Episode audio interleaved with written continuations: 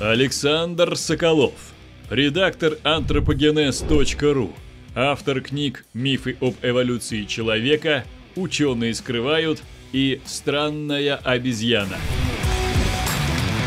Да, сначала, друзья, давайте мы проголосуем с вами. Пожалуйста, ответьте на вопрос, какие функции древних пирамид не упоминаются в кинофильмах? Посадочная платформа для звездолетов, лабиринт для ритуальных охот инопланетян, генератор антиматерии, вместилище для машины-убийцы Солнца и, наконец, машина для переселения душ а мы будем говорить с вами про палеоконтакт и немогличество в кино. Я напомню, что палеоконтакт — это идея о том, что в древности нашу планету посещали инопланетяне. Немоглики — термин, предложенный Олегом Кругляковым для обозначения тех, кто считает, что древние люди не могли решить какие-то, ну, главным образом, инженерные задачи, не могли что-то построить, и тут как раз появляются обычно древние инопланетяне. Эти идеи, идеи палеоконтакта достаточно быстро проникли в фантастическую литературу и в кинематографию кинематограф. Давайте же посмотрим, какую форму они приобрели в кино конца 20-го, начала 21 века. И начнем мы с фильма, в котором, наверное, не впервые появляются идеи палеоконтакта, но показаны они очень убедительно, красочно. Это «Космическая Одиссея» Кубрика. Ну, мы знаем, что он снимал ее вместе с писателем-фантастом Артуром Кларком. Даже по сценарию этого фильма была написана в итоге книга одноименная. Нас интересует начало фильма и книги, где действие происходит в доисторической африканской саванне, и там вот такие вот обезьяноподобные существа проходят некий тренинг, то есть инопланетный монолит учит их пользоваться костяными орудиями. Здесь возникает сразу несколько вопросов. Ну, во-первых, а каких гоминид хотел изобразить режиссер значит, и писатель. Э, интересный момент. Я читал советский перевод этой книги, где эти существа названы пятикантропами. Но пятикантропы — это в современной технологии Homo erectus, это вообще-то уже вполне себе древние люди со своей развитой культурой. Кларк, по идее, это знал. Так вот, когда я заглянул в оригинальный текст, там этих э, обезьянок назвали просто ape то есть обезьяна-люди. Это такой прикол советского переводчика, который внес путаницу, но по контексту это совершенно очевидно австралопитеки.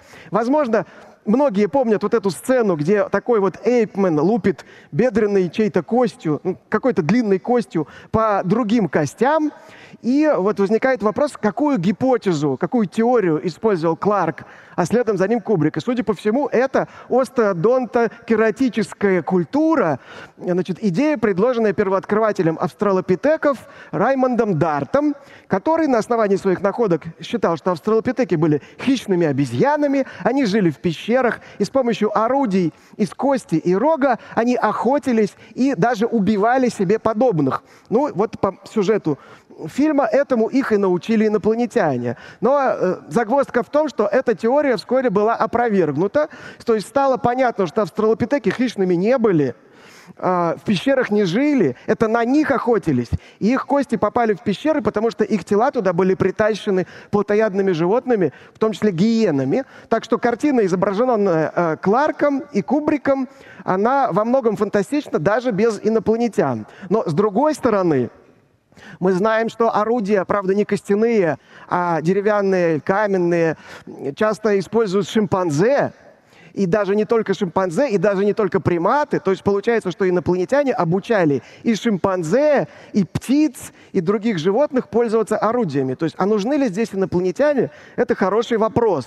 Но в данном случае это очень интеллигентное кино. Дальше мы поговорим о более разухабистом жанре – и э, наш герой Роланд Эмерих, режиссер, который известен по фильмам «Годзилла», «Универсальный солдат», «День независимости», и он мастер масштабных разрушений – и он очень э, любит издеваться над историей, физикой и здравым смыслом в своих фильмах. То есть одна дама-кинокритик очень метко написала, что для Эмериха, что Годзилла, что Шекспир — это мифические существа, про которых можно э, все что угодно снять на потеху зрителям. Но у него есть на готове ответ. «Я не ученый, я кинорежиссер», сказал он по поводу э, фильма послезавтра, если не ошибаюсь. Вот. Но эта фраза, конечно, применима и к другим его фильмам. И прежде всего это э, наши любимые «Звездные врата» 94 -го года. Это фильм, где, может быть, идея палеоконтакта показана вообще во всей красе,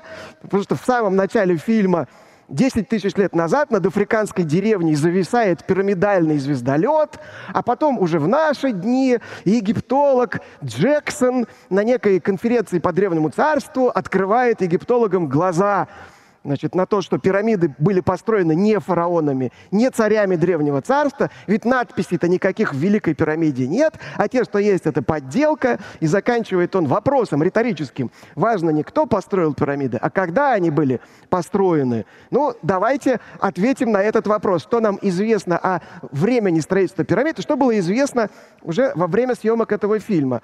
Ну, действительно, долгое время памятники Древнего Египта датировали в основном по текстовым источникам. Это вызывало э, значит, споры. В начале 20 века был такой Кейси, э, мистик, эзотерик, как бы сейчас сказали, альтернативный историк, и он доказывал, что пирамиды и сфинкс были э, сооружены э, там, до потопа 10 тысяч с лишним лет назад. И вот уже в 1984 году фонд Кейси профинансировал первое радиоуглеродное датирование памятников Древнего Египта. То есть они-то хотели доказать идеи Кейси, но э, Значит, э, для радиоуглеродного датирования использовалась органика. Это, например, частицы угля, тростника, древесины, которые оказывались в гипсовом растворе, которым были скреплены, например, блоки пирамид. И вот внезапно все датировки попали в историческое время, в эпоху правления царей. Хотя и э, в некоторых случаях с э, существенной погрешностью.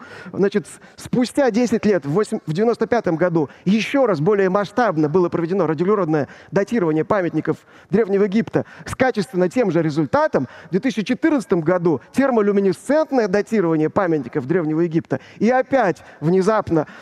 значит, пирамиды оказались построены не в доисторическое время, а в эпоху правления фараонов. То есть ни один естественно-научный метод никогда не подтверждал идею о том, что пирамиды построены в какое-то доисторическое время. Вот. Ну, вчера по поводу надписей было замечательное выступление Максима Лебедева, но есть и другие текстовые памятники, например, папирус Меррера, э, написанный чиновником, который руководил поставкой облицовочного камня на строительство пирамиды Хуфу, и в этом папирусе строящаяся пирамида Хуфу прямо упоминается. Но, правда, во время э, значит, съемок фильма «Звездные врата» еще этот папирус не был найден, но радиогеронные датировки уже были.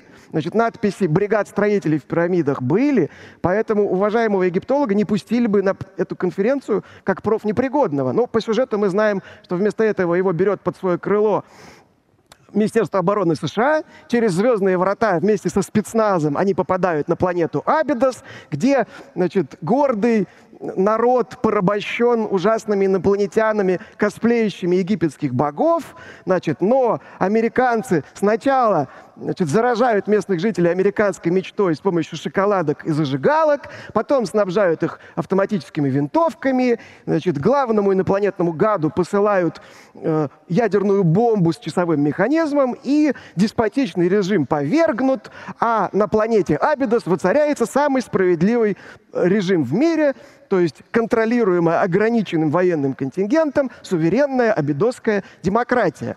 Значит, ну, э, Здесь стоит обратить внимание, вот что, например, пирамида на Абидосе, ее авторы явно вдохновлялись не пирамидами Гизы, а поздними кушитскими пирамидами с территории современного Судана. Это интересная деталь, но вот если так обобщать, то здесь проявляется несколько замечательных таких примеров логики немогликов.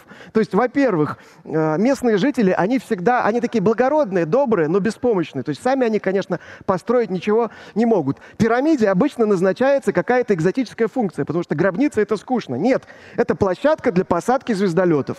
То есть сверхцивилизации, чтобы посадить свой корабль, нужна массивная штука из известняка. Вот. Ну и, наконец, для добычи полезных ископаемым, иноплан... ископаемых инопланетянам нужны значит, рабы и низкоквалифицированный физический труд дикарей. То есть э, роботы, механизация, ничего этого они, конечно, не знают. Вот. Ну, что тут сказать? Я не ученый, я кинорежиссер. Это, наверное, девиз следующего детища Эмериха, 10 тысяч лет до нашей эры, где, э, опять же, кульминация этого фильма значит, э, на территории Египта, в незапамятные времена, то ли инопланетяне, то ли атланты, с помощью рабов и мамонтов строят пирамиды. То есть вот действительно это замечательные животные, наверное, очень тяжело себя чувствовали в такой шерсти в климате Северной Африки. Но обратите внимание, что здесь режиссер верит в человеческую силу, потому что вот здесь мы видим прямо аутентично, по классике, значит, человек 30 тащат, ну или 40 тащат обелиск какой-то или блок весом, наверное, тоже тон 30, без использования колеса на такой классической волокуше. То есть Эмерих верит в людей. Вот. Но здесь, конечно, мы видим некоторые странные вещи. Ну вот посмотрите, они занимаются отделкой пандуса если мне зрение не изменяет. То есть я напомню, что пандус — это вообще вспомогательное сооружение, ну, вроде лесов строительных, которые после окончания стройки должны разобрать. Они его отделывают камнем, но с таким же успехом они могли бы золотом покрывать деревянные леса. Ну, допустим. Ну, тут, конечно, уже ВВС США не помогут, поэтому дикари сами значит, э, там все разрушают, сжигают храмы и возвращаются в родной каменный век. Вы скажете, это безобидная фантастика, но снимая фантастическое кино, можно э, вдохновляться разными источниками. И Эмерик тут не скрывал, что для него источником вдохновения была вот эта книга э, Грэма Хэнкока «Следы богов». То есть это известное псевдонаучное произведение об Атлантиде, значит, допотопной цивилизации где-то на территории Антарктиды и так далее, и так далее. То есть вот этот труд, признанный бредом человека, незна незнакомого с археологией, ну, в общем, любым э, адекватным ученым, э, издан тиражом 5 миллионов экземпляров, и эта книга, между прочим, вдохновила Эмериха и на фильм 2012, где нет инопланетян, нет пирамид, зато есть календарь майя и много конспирологии. Но вот совсем свежий фильм уже Эмериха прошлого года «Падение Луны», в котором практически нет пирамиды. Ну, как нет? Ну, ну как нет? То есть она там как бы мимоходом показана, когда мы узнаем про то, что далеко-далеко, давным-давно была некая цивилизация, очень крутая, но потом появился искусственный интеллект, он их всех там замочил, но оставшиеся инопланетяне построили ковчеги, одна из них Луна, она долетела до Земли, значит, там зародилась жизнь, Луна на самом деле полая, значит, и внутри у ней неонка, шучу, внутри у ней звезда белый карлик, это я уже не шучу, а чтобы победить искусственный искусственный интеллект, вот этот враждебный, надо его приманить и значит, взорвать ядерной бомбой с помощью пульта с красной кнопкой. Ну, ну, ну что вы на меня смотрите? Это же Эммерих, ребята, come on! Да? Так он решал проблему инопланетян в «Звездных воротах» в 94-м, так он решал проблему инопланетян э, в Дне независимости в 96-м, схавали в 96-м, схавают в 2022-м. Но здесь есть интересный для нас персонаж, это гениальный ученый. Вот Кейси Хаусман работает на кассе в фастфуде, живет с котом, значит, и э, в свободное от работы время в блоге разоблачает НАСА – то есть это такой, в принципе, кондовый стереотип массового кино. То есть ученые с их институтами, лабораториями, конференциями они нафиг не нужны, потому что гениальное открытие делает блогер прямо на кассе Макдака. Вот, в какой-то момент мне показалось, что Эмерих, он, э, ну, скажем так, троллит свою аудиторию, потому что он показывает так сказать, научную конференцию в актовом зале какой-то гостиницы. Значит, в зале старые хиппи, на трибуне, значит, наш независимый ученый, который говорит, ну, нам надо спасать Луну, ребята, ну, какие есть идеи? Значит, из заднего ряда крик, Кеннеди убил не Освальд. Вот, то есть здесь, похоже, Эмерик, сам того не желая, изобразил квинтэссенцию современной конспирологии, где все в кучу. Прививки, химтрейлы, полая луна и убийство Кеннеди. Вот, но ладно, Господь с ним, с Эмерихом, сейчас будет настоящий хардкор. Значит, «Чужой против хищника» 2004 года. Э, фильм, который, ну, вот его сюжет надо зачитывать голосом Прокопенко. То есть в Антарктиде на глубине 700 метров найдена очень древняя пирамида. Дальше специалисты спорят. То есть одни считают, что это пирамида ацтекская, другие считают, что она камбоджийская, третьи, что она египетская.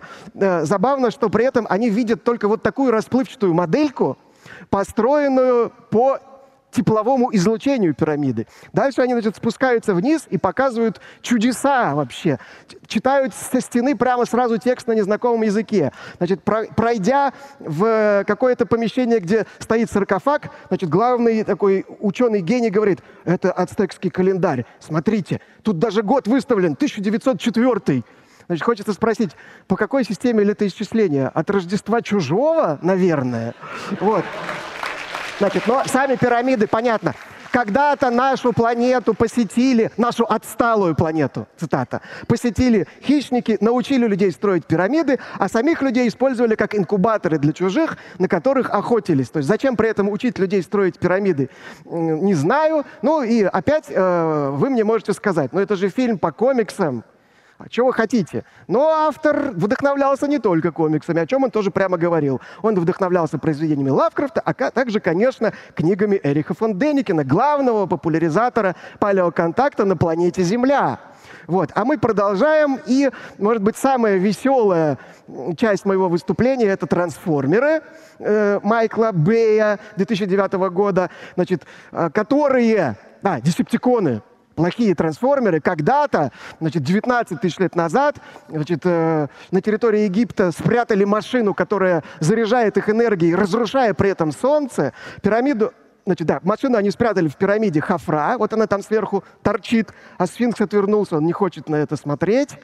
Вот, но э, здесь тоже есть гениальный ученый, это значит, бывший спецслужбист, который, конечно же, торгует колбасой в лавке своей мамы. Чем же еще ему заниматься? Но самое э, прикольное в этом фильме — это география. То есть герои по сюжету прибыли в Гизу, но потом они решают поехать в Иорданию, в Петру. Окей, они прибывают в Петру, слегка вандалят древний скай сакральный храм, но тут видят, что над ними летят ВВС США, и, глядя в подзорную трубу, наш герой видит десант, который высаживается по сюжету в Гизе. Это вообще-то 600 с лишним километров то есть хорошая оптика у парня. Но они вскакивают в машины, и через пять минут они уже подъехали к пирамидам. Я посмотрел, ну это где-то на обычной машине 8 с лишним часов. Ну что, какая проблема?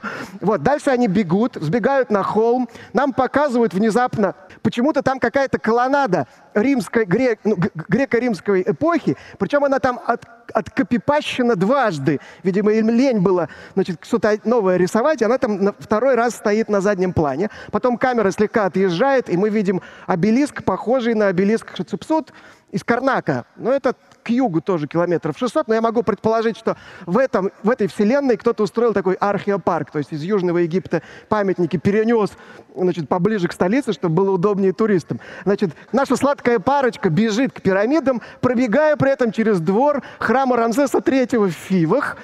А, и, значит, а, дальше независимый ученый видит, как ужасный девастатор вандалит пирамиду Хафра. Наш герой, видимо, желая получить известняковым блоком по голове, лезет на эту пирамиду и звонит э, э, значит, на какой-то американский авианосец, просит поддержки, а сзади мы видим внезапно вторую пирамиду Хафра. То есть ее ни с чем не спутаешь по вот этой сохранившейся облицовке. Но очень хорошо, что есть вторая, потому что эту-то сейчас они развандалят, останется запасная. Вот. А дальше, значит, американский э, эсминец решает нанести удар по ужасным десептиконам из электромагнитной пушки. На экране мы видим, что пирамиды Гизы, оказывается, стоят прямо на морском побережье. Вообще там километров 200. Вот. Ну и начинается, значит, мочилово жуткое. То есть э, там все разносят.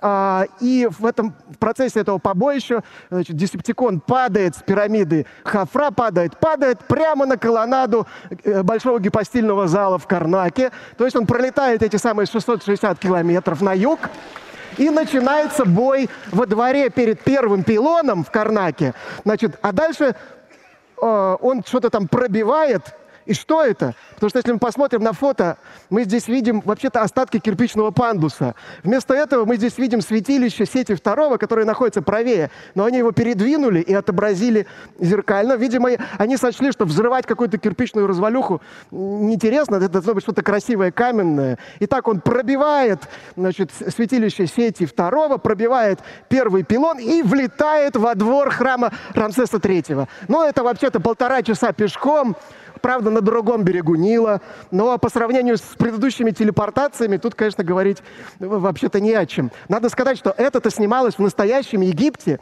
и Захи Хавас, сегодня упоминавшийся, он, значит, по воспоминаниям Майкла Бэя приобнял его так и сказал, только не повредите моим пирамидам. И, в общем, его можно понять, потому что десептиконы вели себя в Египте похуже, чем талибы.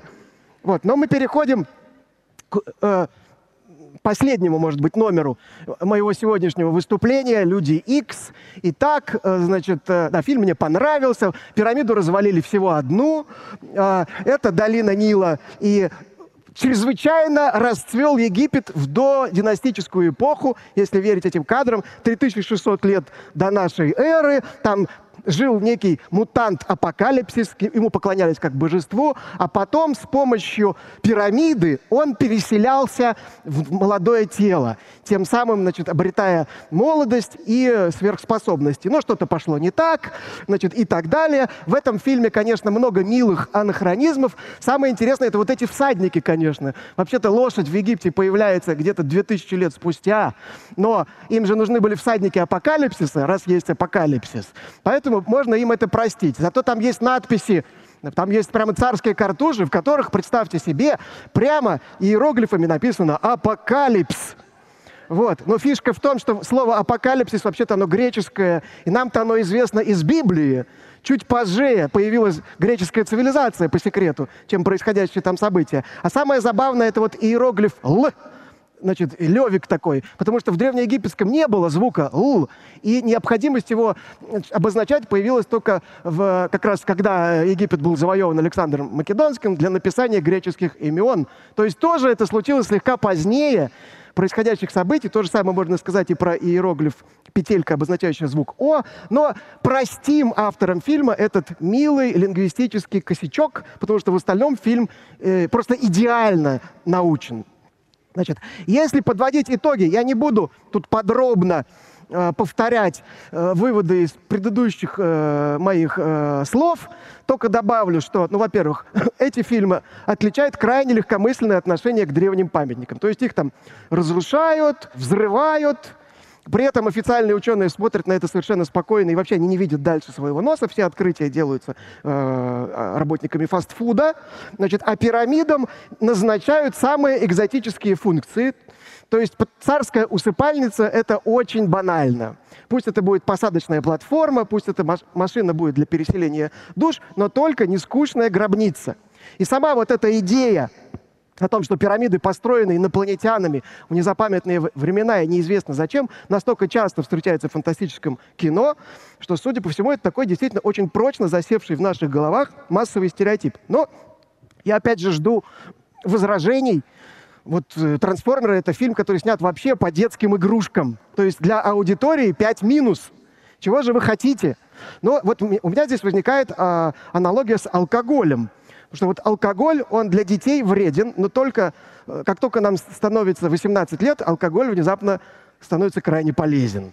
Вот. А здесь наоборот получается, если некие псевдонаучные идеи внедряются в, в головы невинных деток, то это не только неплохо, а чуть ли не душеспасительно. Ну, может быть, мы просто привыкли к этому, и поэтому считаем, что это нормально. Естественно, кино неоднократно использовалось для пропаганды, в том числе для черного пиара. Ну, наверное, такой уже заезженный пример э, – это выдающийся композитор и педагог Сальери, который благодаря стараниям сначала Пушкина, а потом киноделов приобрел репутацию э, э, подлого убийцы. Ну вот, может быть, более близкий нам пример – гениальный фильм из Эйнштейна, где Александр Невский изображен как освободитель русского народа от немецких оккупантов. Ну, то есть такой образ, скажем так, далекий от исторических реалий. А вот менее очевидный пример. То есть э, в американском обществе модной стало, модным стало держать игуан после того, как вышел фильм «Терминатор», потому что главная героиня там держала дома игуану. Ну, вы скажете, что это безобидный пример. Вот пример обидный. А- Американские клоуны были в полном трауре после выхода фильма «Оно», потому что их перестали приглашать на детские дни рождения. И это реально просто удар по их профессии. Обратите внимание, как развлекательный фильм вызывает изменения в обществе. Развлекательное кино очень хорошо подходит для распространения различных идей, потому что люди расслаблены, люди э, приготовились э, значит, отдыхать, получать удовольствие, и различные идеи входят к ним при этом в голову без щелчка. Вот. Я до этого момента говорил о том, что а, деятели псевдонауки влияют на фантастов. Но есть и обратный процесс. Фантастика очень даже влияет на деятельность псевдоученых. Например, Эрик фон Деникен в своей бессмертной книге «Колесницы богов» упоминает фотонные звездолеты и пишет, что это просто э, это вполне реальное э, летательное устройство, потому что были эксперименты. Но эксперименты были вообще-то в фантастической литературе. Э, Потому что э, фотонные звездолеты — это модная фишка фантастики того времени. У Ефремова, у Станислава Влема, в кино везде были эти фотонные звездолеты. Кроме того, еще одна идея о том, что космонавты... Да, об этом пишет, кстати, Антон Первушин, который скоро здесь появится на сцене, в своей книге «Космическая мифология». Так вот, э, идея о том, что космонавты использовали анабиоз, чтобы переносить длительные перелеты, у Деникина она связана с мумификацией в Древнем Египте. То есть вот когда мумифицировали древних царей, пытались воспроизвести эту инопланетную технологию. Но эта технология тоже из фантастики. В 1968 году вышла книга Деникина, и в этом же году вышла «Космическая Одиссея», где, где астронавты летят в анабиозе. И в этом же году вышла «Планета обезьян», где тоже космонавты в анабиозе переносят длительный космический перелет. Что же мы видим? Получается, что фантасты воздействуют на лжеученых, лжеученые вдохновляют кинофантастов, а кинофантастика внедряет эти идеи в наши головы. И начинается новый оборот этого маховика. А, Вот некоторые источники, которые я использовал при подготовке к этому выступлению, возможно, они вам будут интересны. И мы сейчас, наверное, посмотрим на результаты голосования. Генератор, слушайте, все правильно. На первом месте генератор антиматерии. Действительно, я не видел, по крайней мере, фильма, где бы пирамиды э, использовались в качестве генератора антиматерии. Другие все идеи, э, вот в моем докладе вы услышали. Да, верно. Остальные идеи в кино так или иначе были использованы. А сейчас, сейчас ритуальная охота начнется на меня. Дадим слово защите. На сцене киноадвокат. Антон Первушин, писатель, журналист, исследователь истории науки, космонавтики, фантастики. Я на него уже даже сослался, поэтому он, наверное, будет милостив ко мне. Да, добрый день.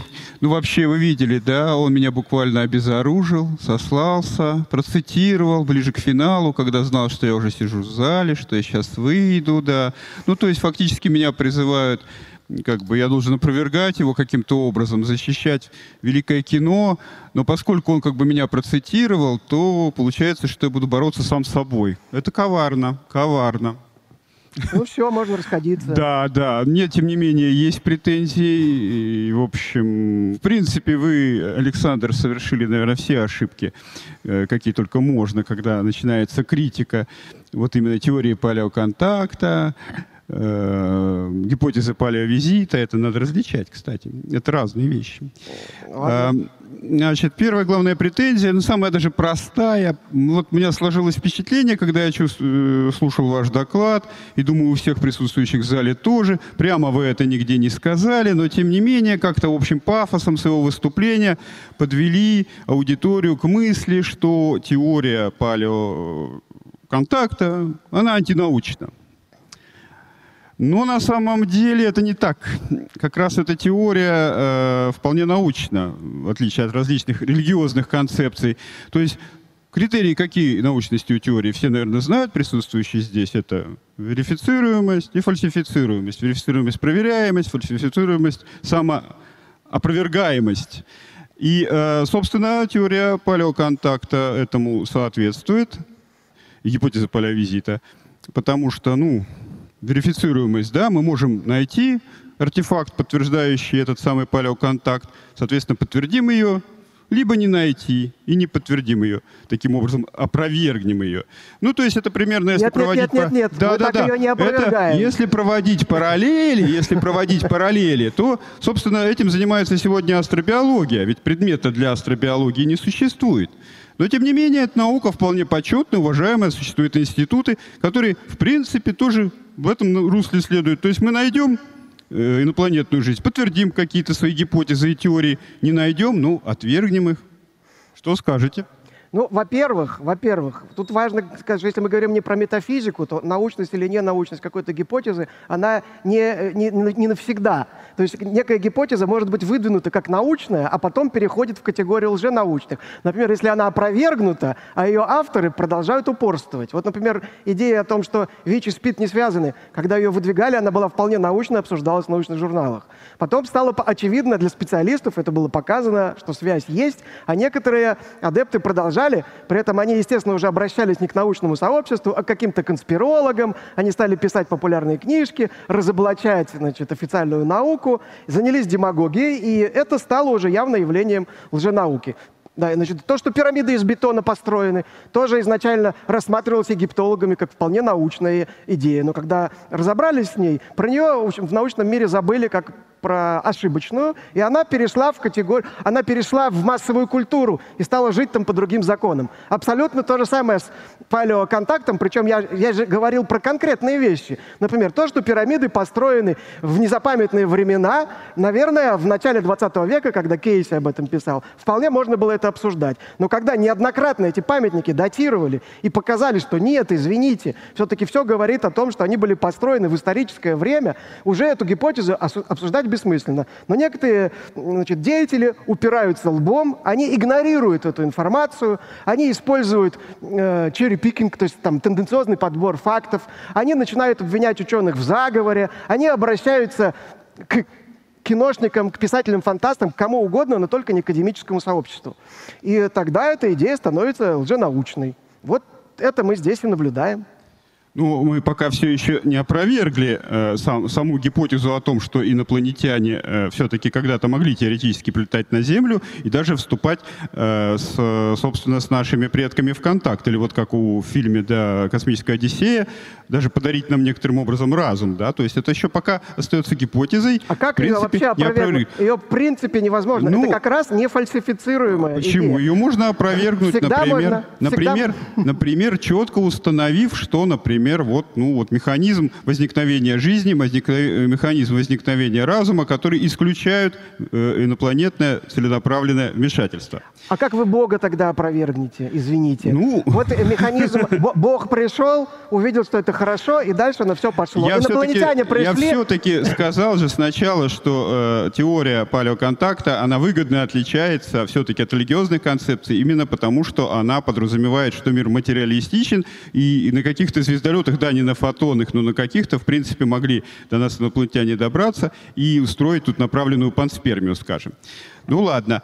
Э, на самом деле вы, наверное, заметили, что э, какую построил вообще вот э, схему Александр он как бы говорит, что вот есть некая информация, которая новая появилась, и которую, значит, вот эти вот самые создатели, негодяи вот этих всех фильмов, книг и так далее игнорируют. Но, тем не менее, он сам прибегал к этому приему сейчас вот практически полчаса своего выступления. То есть он тщательно отбирал примеры из э, литературы, из кинематографа, чтобы у вас сложилось впечатление, что на самом деле любой, кто поддерживает эту теорию, это какой-то вот дебил, идиот, дурак, ну просто не хочет разбираться в науке и так далее. Я же Кубрика приводил пример. Кубрик вот, что, дурак, а, ну, ли? нет, Кубрик это, конечно, хороший пример. Хороший. Это очень сильный. Он опровергает ваш Очень сильный, но тем не менее, э, далее, это вы это заболтали, Далее вы начали говорить, что вот этот Мэй, этот, э, собственно, Эмерих. Кстати, Эмерих, а почему вы вот этот вот фильм э, «10 тысяч э, лет до нашей эры» поставили в список палеоконтакта? И к нему гликом его отнесли? По всем признакам, по всем. Нет. Там, там Нет. упоминает, а- они там я четко... не- недавно его, я специально, когда сюда собирался, его посмотрел. Там сказано, это Атлант, Не, там не, даже не, не, не. карта, там Не, даже не, карта, нет, карта нет, там. Нет, нет, нет, они Он говорят, то ли Атлант. с неба, то ли с Вот затонувшего, именно. то ли, то ли. Нет, нет, То ничего подобного. оставляет- Тем не менее, тем не менее, на столе там лежала карта, я четко помню этот эпизод, я недавно пересмотрел специально для этой нашей встречи, и там нарисована Атлантида. Ну, перелетели они по воздуху из Атлантиды, ладно, но не факт, что они прилетели с другой планеты, скорее всего, они не прилетели с другой планеты. То есть э, вы как бы отбирали, да, да, вы, вы отбирали, а вот именно, это даже больше скажу, это фильм, который э, нельзя отнести к нему к личеству, потому что все-таки атланты тоже же наши земляне, поэтому они все вместе с этими древними египтянами построили э, Да, там всем нам есть- на радость, да, там пирамиды, есть вот да, они с мамонтами, да, и с мамонтами, да. Так что все замечательно.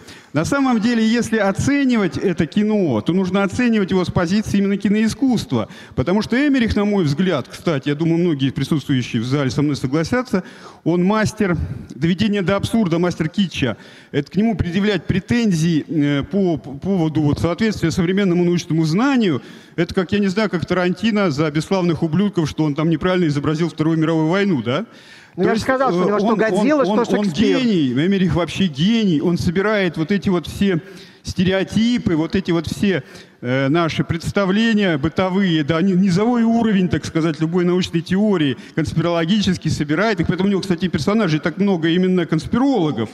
Вы почему-то Да. все время их называли учеными, они совершенно не ученые, это именно конспирологи, вот такие А у вот него знак бытовые, да. И он, когда их собирает, собственно, и создает новое качество, он создает сюжет который, за которым интересно следить, при том, что мы прекрасно понимаем, когда приходим в кинотеатр, что это будет клюква, что это будет э, кич, Ну, что это будет пародия Мы, своего может, и понимаем, вы понимаете, Э, большинство нет, зрителей почему? совершенно ничего не ничего понимают. под- не надо, вот не надо говорить, что люди глупые совсем, да. Они не глупые, они не глупые, они люди. Это попытка, попытка изобразить, что зритель тупой. Но это вы не, не на правильной дороге, Александр. Я Вот, просто э, видел результаты опросов. Да. Опросов. на Сколько самом процентов деле, верят в то, на что самом инопланетяне деле вы по- используете то же самое, что используют вот эти все конспирологи и доморощенные гуры. То есть вы, э, обращаясь к этой присутствующей аудитории, говорите, слушайте, вот мы здесь с вами собрались, мы собрались, да, Потому Мы не что они. мы вам настоящее знание здесь дадим. А вот они все дураки. Значит, во-первых, во-первых, я э, перед тем, как э, готовиться к этому выступлению, я специально пытался собрать информацию о всех фильмах, где есть идея палеоконтакта. Обращался к коллегам, даже вот к волонтерам. И вот э, претензия ко мне, что я какие-то не те фильмы разбираю, я разбираю те, Ну, что и, э, есть. Ну, ну, например, есть э, прекрасный фильм Спилберга, упомянутого сегодня «Близкие контакты третьего рода», где теория поликонтакта упоминается. Ну, поскольку у меня выступление все-таки короткое, я вот как, как вчера э, Дима Соболев, я не, не мог сюда впихнуть все. Я отобрал наиболее яркие примеры. Я старался отобрать примеры с пирамидами. Ну, люблю я пирамиды. Да, есть такое, да. Поэтому, поэтому претензии здесь не по адресу. Оно вот кино такое, оно и есть. И я вот здесь, конечно, я не мастер и считаю, что не нужно проводить психоанализ и искать какие-то скрытые мотивы какой-то второй слой у этих режиссеров. Я уверен практически, что Эмерих в эти вещи отчасти верит. Он читает этих авторов и вдохновляется ими в прямом смысле. Это не кич, это не постмодерн, то есть в каком-то смысле постмодерн. Это не, какая-то, не какой-то театр абсурда. Это он так вот изображает, он верит, что так и было. Может быть, отчасти верит. И уж во всяком случае в это верят очень многие зрители. Вот. Спасибо, Алексей. Спасибо вам за дискуссию. Друзья, давайте теперь проголосуем. Вас, э, Антон, убедил или нет? Или он, может, заставил вас задуматься? Или он разложил меня по фактам? Или просто вот совершенно чистая победа была? Я, тут размазан на этой трибуне. Спасибо большое. А мы продолжаем. Вопрос прислал мне Кржистов Ословский, который пишет, в, кино, в космоэпопеях, таких как «Вавилон-5» или «Стар Трек», отношения с инопланетными цивилизациями нужны для построения сюжета значит, и развития конфликта. Часто на эти отношения проецируются вполне земные человеческие проблемы и конфликты. Наиболее очевидный пример, правда, в литературе «Звездные дневники» Йона Тихого. Значит, если не пиарить пришельцев, не станет ли научная фантастика скучной? А я разве говорил, что не надо пиарить пришельцев? Просто это можно делать по-разному, вдохновляться разной фантастикой. Вот здесь мы видели, чем вдохновляются эти авторы. А есть и другие фильмы. Вот я недавно видел фрагмент из фильма, правда, я не помню его название, где инопланетянин спорит с креационисткой про эволюцию. И он доказывает, что эволюция была. И когда ему говорит человек, это по образу и подобию Божьему, а он, значит, выскакивает со словами «А я кто тогда?» Вот, и она падает в обморок. Мне кажется, что вот такое кино про инопланетян, ну, вот это то кино, которое, которого нам очень не хватает. Хотя примеры положительные есть. Давайте теперь пойдем по вопросам из зала. Пожалуйста, представляйтесь. Здравствуйте, Полина Обнинск. А, я хотела спросить, вот вы упоминали и вы, предыдущие выступающие, что много фильмов, где разрушают коллекции, где разрушают пирамиды, памятники. Согласна, на это больно смотреть. А есть ли наоборот фильмы, которые в которых герои защищают от разрушения, от злобных пришельцев, роботов, э, оборотней, э, вот эти вот самые памятники. Ну, может, Спасибо. не от роботов, от... Я почему-то вспоминаю советский фильм «Белое солнце пустыни». Хотя там инопланетян нет, там есть басмачи. И помните, там какой-то момент, когда они вот пришли в некий музей, там какой-то... Я не помню даже, давно смотрел. Но там такой профессор, который пытается защитить э, этот памятник от разграбления, и его убивают вообще, прямо тут же застреливают. Ну, по крайней мере, вот это герой, мне кажется, пример, который, может быть, вдохновляет в каком-то смысле археологов, вот, что памятники надо защищать. Хотя, конечно, убивать людей, тем более археологов, не надо. Так, вопрос задает Дмитрий Решетников. А есть ли в современных знаниях об истории человечества что-то, для чего наилучшим объяснением было бы вмешательство пришельцев? Вот вы знаете, это вот как раз э, то, что я не успел сказать в диалоге с Антоном, потому что упоминаю каких-то одних сторонников палеоконтакта, но не упоминаю других. И я вот пытаюсь только за каких-то фриков зацепиться. А вот у меня такое впечатление, что среди сторонников палеоконтакта есть и ученые, и умнейшие люди, но нет профессиональных историков. Ну, почти нет, может быть. Потому что я, смотришь выступление какого-нибудь астронома, астрофизика, который в своем выступлении показывает широчайшую эрудицию. И он э, умнейший человек, образованный, интеллигентный. Но стоит ему начать говорить про какие-то исторические памятники в контексте палеовизита, и начинают звучать какая-то ерунда. То есть ты понимаешь, что в истории он Э, очень неглубок. Потому что если бы он был знаком с этим материалом, там бы места для инопланетян не осталось. Вот, э, вот такая моя позиция. Так, давайте дадим микрофон вот туда. Здравствуйте, Маро, Москва. Если бы вы были инопланетянином и взаимодействовали с древними людьми, что бы вы им рассказали, чему научили или что заставили построить? Ну вот, вы знаете, как раз я бы не стал поступать так, как мне кажется, как поступают герои в фильме Кубрика. То есть, если вы помните, они там прежде всего учат убивать. То есть одно из первых действий, которые совершает австралопитек в этом фильме, он берет эту э, значит, кость и бьет по голове вождя какой-то враждебной группировки. То есть получается, что инопланетяне научили наших предков убийству. И это, а дальше он бросает эту кость, и она превращается в космическую станцию. То есть если вот прямо трактовать этот сюжет, получается, благодаря убийству себе подобных, значит, вот наши предки всего добились. Вот точно бы я не стал учить наших обезьяноподобных предков убивать друг дружку. Может быть, наоборот, я бы как-то попытался их, их идеям гуманизма обучить. Не знаю, получилось бы. Давайте попробуем на балконе. не знаю, с помощью каких примеров. Э, здрасте, Олег Москва. Э, Хотел спросить, э, вот один фильм, который, по-моему, был бы довольно интересен, и там было бы о чем сказать, вы не упомянули, называется этот фильм «Прометей» небезызвестного режиссера Ридли Скотта. Да, он Я- у меня был, кстати, в списке, но не А, влез. Вот. э, Простите. И я хотел э, спросить вот такой момент. Э, По большому счету ведь э, «Прометей» — это такой фильм, иллюстрирующий небезызвестную теорию панспермии, и, в общем, он относится к этому спектру того, что можно назвать фильмами о палеоконтактах. И хотел узнать, в принципе, ваше мнение, как можем ли мы рассматривать теорию панспермии как, в принципе, легитимную научную теорию, или скорее это, ну, в большую сторону ерунды типа гипотезы Бога, ну, божественного Но тут творения? скорее вопрос к моим коллегам, все-таки биологам и астрофизикам. Здесь будет выступать скоро Борис Штерн, можно его спросить. Вот. Но, насколько я знаю, по крайней мере, не весь научный мир отвергает эту идею панспермии. Вот. А что касается Прометея, и там вторая часть, которая называется «Ковчег», по-моему, Завет.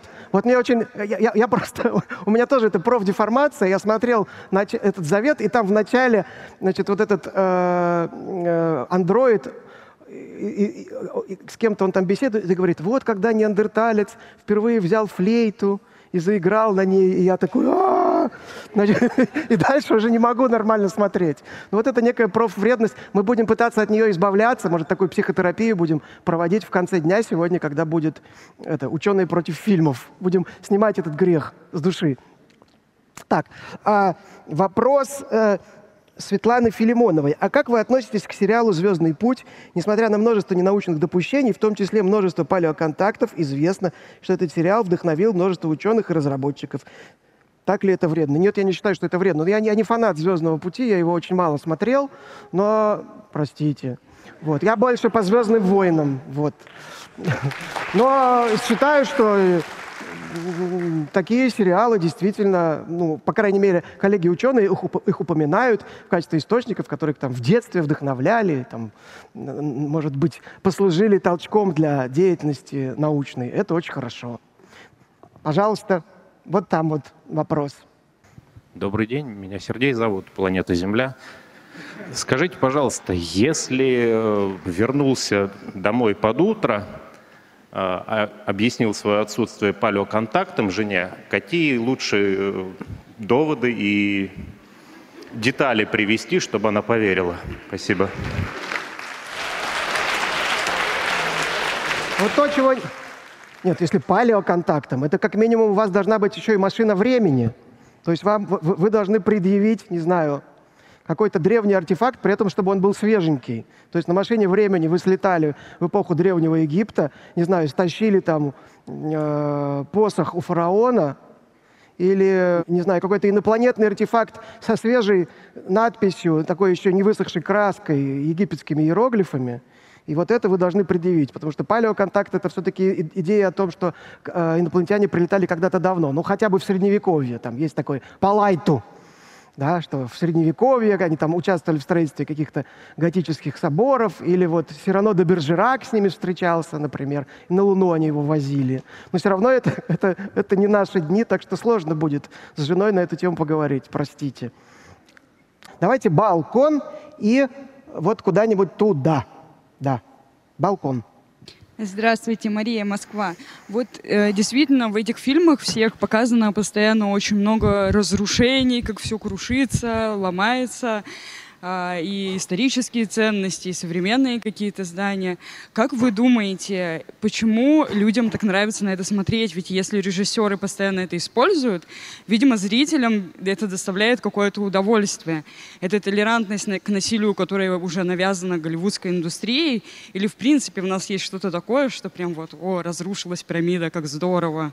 Ну, слушайте, а, а какие-нибудь гладиаторские бои в древности, на которые ходили толпами, любовались, там, или там каких-нибудь людей травили дикими зверями. То есть, к сожалению, ну, тоже тут вопрос к психологам, тут будет психиатр на сцене выступать. Но, судя по всему, да, людям нравится, когда разрушают что-нибудь, но я при этом в безопасности.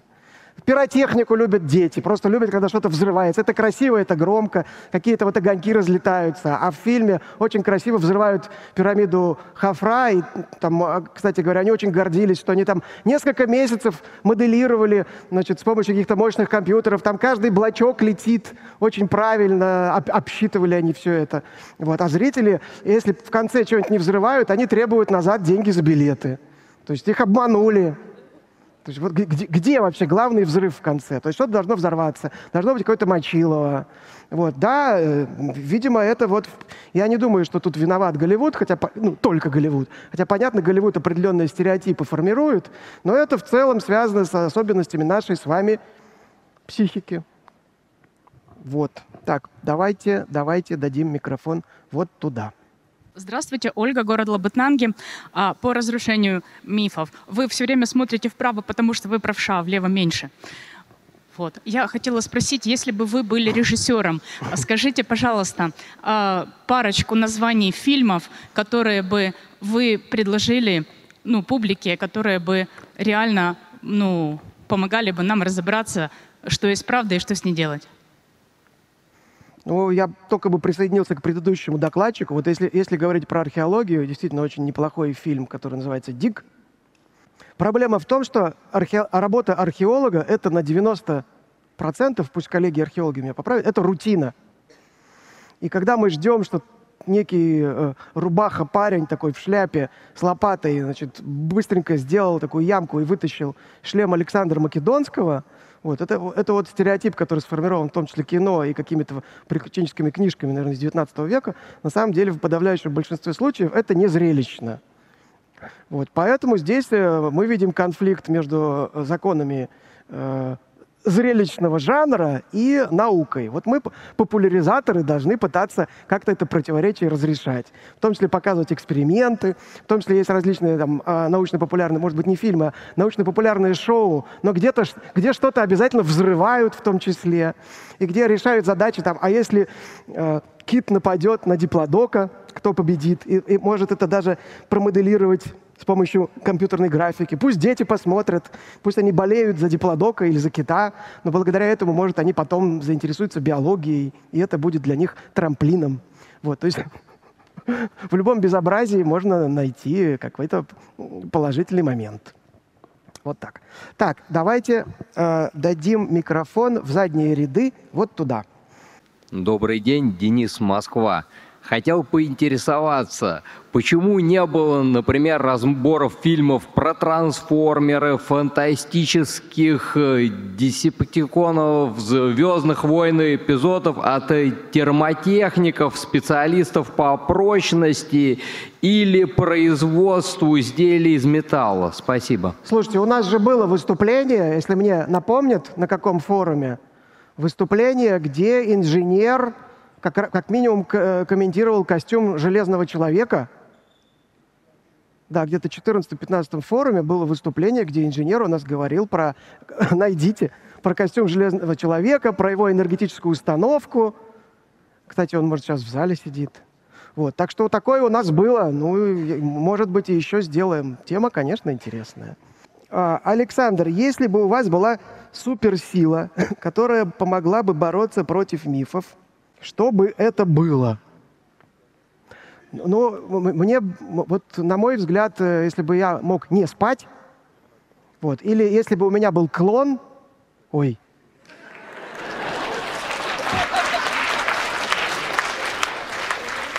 Так, давайте, давайте дадим микрофон вот туда. Зарислав Лабутнанги. У меня такой вопрос. Из перечисленных вами фильмов, какой э, самый у вас любимый? Значит, смотрите, я часть этих фильмов был вынужден посмотреть непосредственно к выступлению, причем некоторые из них я смотрел на ускоренной перемотке, потому что меня-то интересовали определенные моменты. Но вот вы знаете, как ни странно, ну вот «Космическая Одиссея» — это классика, и в принципе он там оскароносный, и, наверное, заслуженно, и впол... вот если, если с точки зрения научной, то он к нему, наверное, меньше всего претензий. Мне, как ни странно, очень понравился «Люди Икс Апокалипсис», потому что он просто стильно, красиво сделан. Он сделан с любовью к костюмам. Вот, я, я не скажу, что там супер логичная сюжетная линия, но мне он понравился, его приятно смотреть. Трансформеры это некий атр- э, реально аттракцион для детей. То есть я, наверное, восхищаюсь там наворотами спецэффектов. Страшно представить, э, сколько на это ушло сил, денег там и прочего. Вот. Но он как-то несколько липоватый. Остальное страшно сказать, но мне не нравились никогда «Звездные врата». То есть, когда я их впервые посмотрел, а посмотрел я их в 94 году впервые, когда они вышли, я уже тогда обратил внимание, ну, мне не, хочется, мне не хочется плохие слова говорить, но некоторую твердолобость, что ли, героев.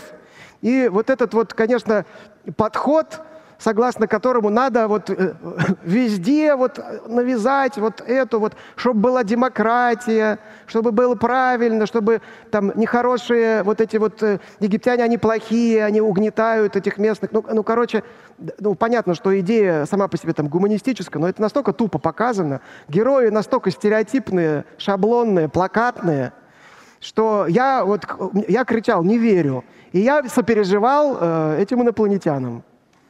Вот, простите. Вот, хотя фильм «Веха», он там э, породил поража- подражание, и там и сериалы, и, и прочее, прочее. Но вот я не верю. Вопрос от Евы из Батуми. Был ли такой фильм, который разочаровал вас в том, что в нем нечего опровергать с точки зрения науки? Ну, я, я не припомню такого фильма, но я не считаю, что это обязательное требование к кино. Во-первых, наверное, таких фильмов в принципе нет.